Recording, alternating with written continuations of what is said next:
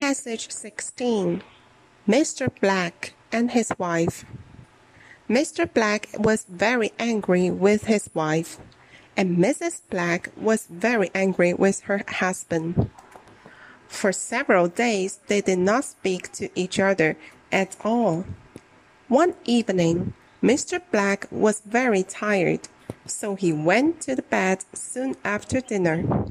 Of course, they did not say anything to Mrs. Black before he went upstairs.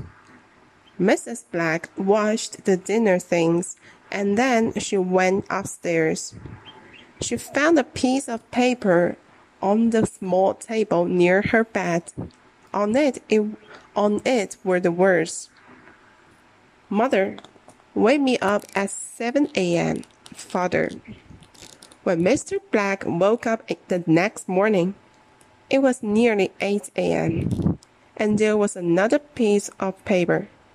Father, wake up. It is 7 a.m. Mother,